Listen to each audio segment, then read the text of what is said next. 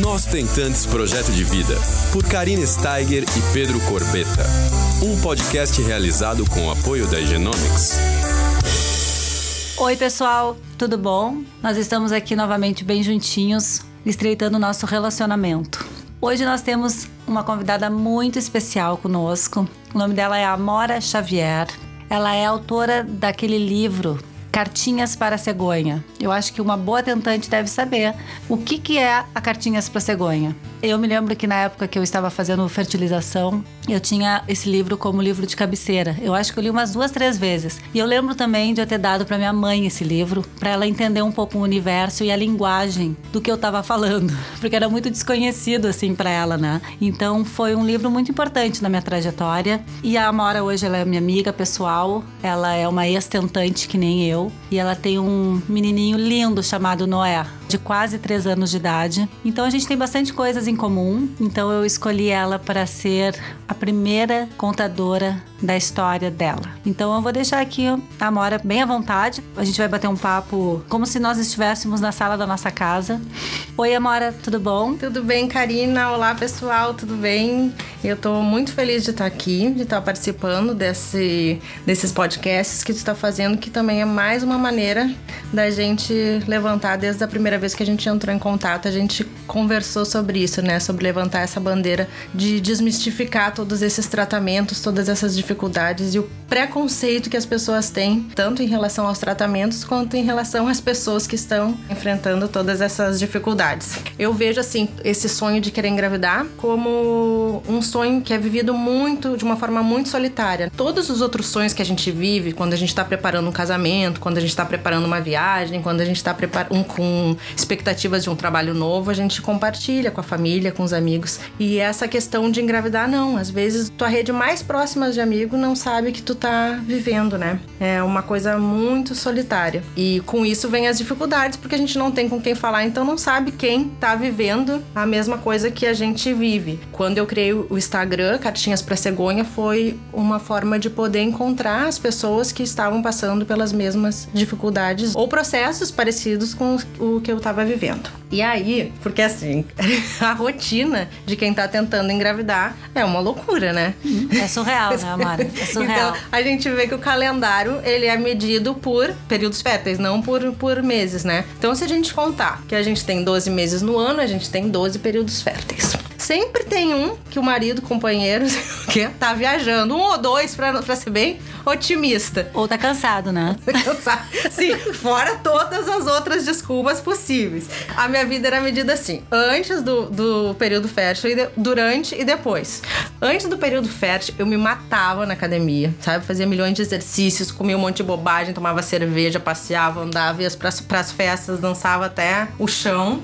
E vida normal, assim, e, e me, me, dedicava e tava assim, era uma pessoa. Começava a chegar o período fértil, tu já ia fazendo aquelas contas, já ia pensando isso, se tu ia estar tá viajando, se ia cair em alguma data de trabalho. Teve uma vez que caiu numa, na data que uma grande amiga minha estava voltando de viagem, ela tinha passado quase seis meses fora e estava voltando de viagem. E aí, como é que concilia tudo isso, né? aí meu marido assim, não, mas tu não vai pra chegada da Roberta, tu não vai na chegada da Roberta. Eu disse, não, mas ela deve estar tá super cansada, tipo ela, assim, tu inventa a pior desculpa e quando tu não tem a possibilidade de dar uma desculpa, então tu vai pra festa e aí tu parece é estranho, né? Não, tu não quer beber, porque tu acha que tudo vai atrapalhar aquele período. Tu não quer beber, tu quer ir embora cedo, tu cria mil coisas pra tentar aproveitar 100%, ter o 100% é de aproveitamento loucura.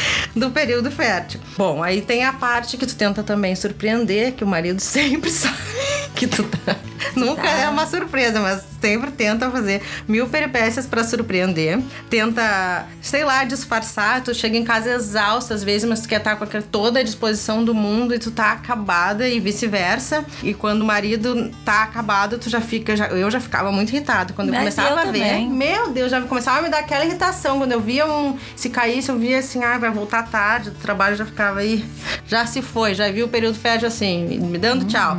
Bom, mas aí aí tinha vezes que dava certo, né? Que a gente conseguia fazer tudo direitinho. Era assim, enviado com sucesso pra cegonha. Aí eu fazia todas aquelas coisas que eu lia, que eu ouvia, que médico Perna pra falava. cima, perna, né? Perna pra cima. Eu tinha uma coisa muito. que eu não sei se, é, se, se todo mundo faz, mas eu, eu segurava, eu não ia no banheiro pra fazer xixi, segurava de todas as formas possíveis. Assim, quando não dava mais, eu tinha que fazer xixi, eu era assim, tchau, espermatozoide! É, sabe? Né? Era Isso é uma loucura o que passa na nossa cabeça, né? É. E ficava tentando imaginar, assim, será que já tinha, sabe? Tu fica tentando. Isso eu acho que, que com o livro também me ajudava muito. Ficar imaginando, será que se encontraram? Tu ficava tentando imaginar aquelas ilustrações, né?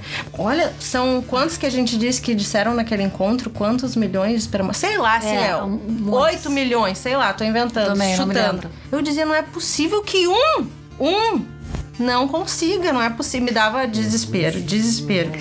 Então eu tinha toda essa coisa do período fértil. E depois do período fértil também era desesperador, porque a gente ficava contando os dias, né? E aí tu sai na rua, tu só vê grávida. Tu passa por 500 lojas de gestantes. Tu fica imaginando a data que vai cair, o dia que vai atrasar a menstruação, e aí vai cair na data do casamento ou na data do, do aniversário de alguma coisa.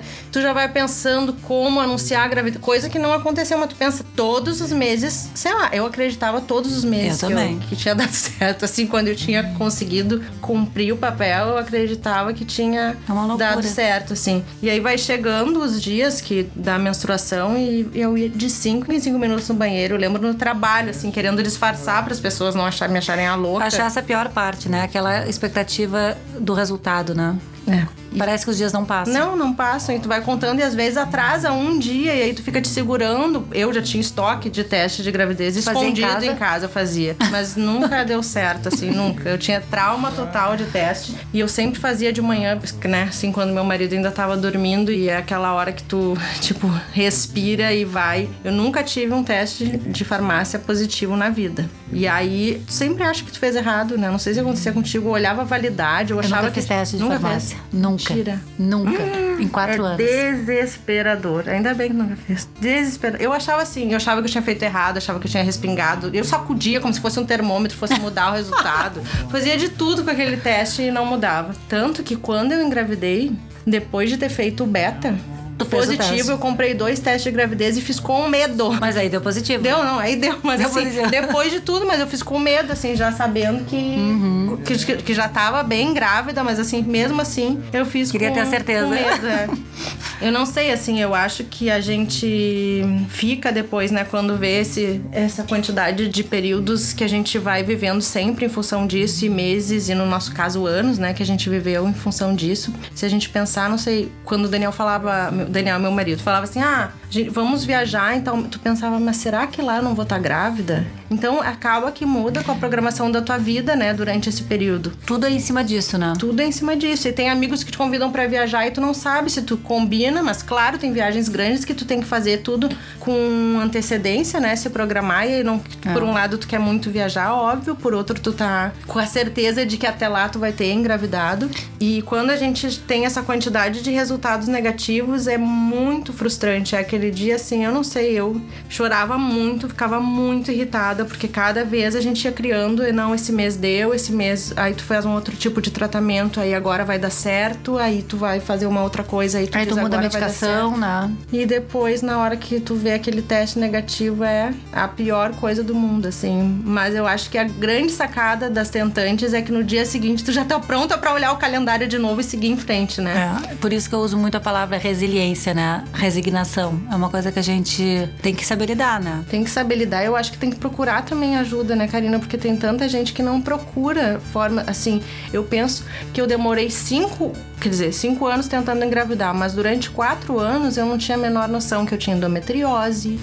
Ah, os médicos não, não são todos que têm a sensibilidade de entender o processo. Eu acho que quem quer engravidar, sabe? Isso eu ouvi de médico assim, não. Não vai engravidar. Uhum. Isso que eu ia te perguntar, a, a, maior causa da tua infertilidade, no caso era feminina, não era o teu marido, era a endometriose, que tu não sabia que tu tinhas. Não é sabia que eu teu, tinha. O teu diagnóstico chegou e aí deu uma clareada e aí foi quando tu começaste a, de fato, a coisa andou, né? Sim, porque, porque eu acho que as pessoas têm muito receio ainda de procurar clínicas de reprodução assistida, Sim. seja ela qual for. E eu, porque é um baque na hora que tu recebe a notícia, né? Eu, há pouco tempo atrás, uma amiga minha me ligou chorando porque ela tinha recebido uma, essa indicação de procurar uma clínica. Não significa que tu vá fazer um tratamento, né? Tu vai ter uma atenção especial. Então, na clínica, porque nenhum dos meus exames detectava endometriose. Então, na Entendi. clínica, através de uma videolaparoscopia, que eu descobri que eu tinha muitos focos, só que todos eles eram pequenos. Uhum. Então, talvez não fosse detectado em nenhum outro exame.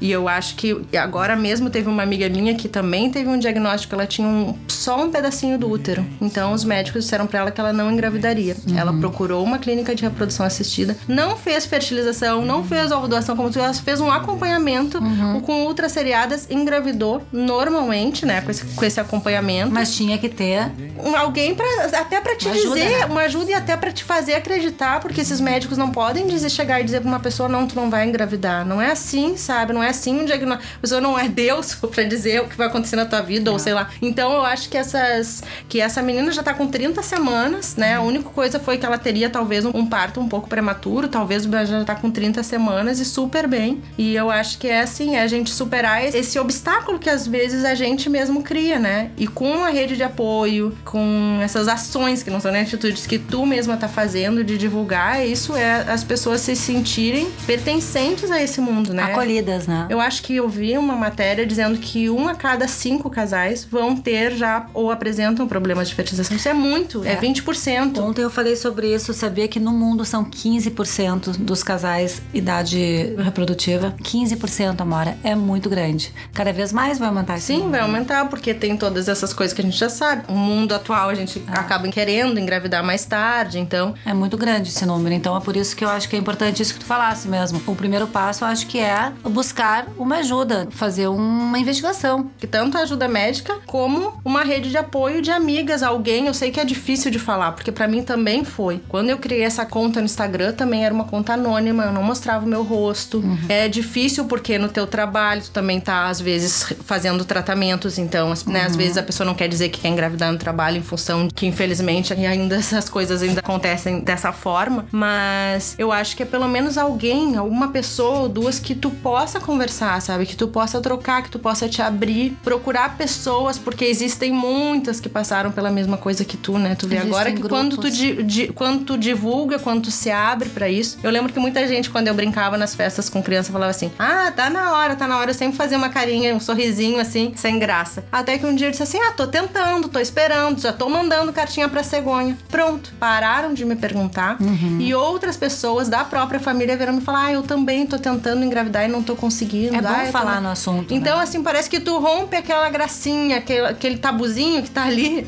quando tu te abre, tu rompe. Aí é mais fácil para ti, é mais fácil para as pessoas que a gente convive. E existe muito mais do que uh, mulheres uh, ou casais, no caso, com essa dificuldade como a nossa, do que a gente imagina, né? E muito perto da gente. Quando tu vai num qualquer lugar, num salão, numa clínica, sei lá, de oftalmo, tu vai ver um tu, tu tá com uma pessoa do lado, às vezes tu comenta alguma coisa e numa clínica de fertilização as pessoas entram parece com uma máscara, né? Assim, de não que não é não é máscara no sentido de outra personalidade, não, é máscara para se esconder, não querer ser vista, sabe? Isso eu acho que porque é um problema como outro qualquer. Que bom que existe a medicina e milhões de alternativas para nos ajudar Exatamente. a realizar esse sonho, né? Imagina hoje tu pensa que tu tá com o Henrique, porque eu tô com o Noé. E o quanto que a gente fez por isso. Eu tava pensando, se eu tivesse desistido. Que é muito mais fácil, né, Amara? Foram tantos obstáculos, é. tantas vezes que a gente se vê desesperada, né, Karina? E aí é. tu te deita e, e diz, não deu, quem sabe, não, não quero mais, agora chega, mês que vem não vou. Fazer.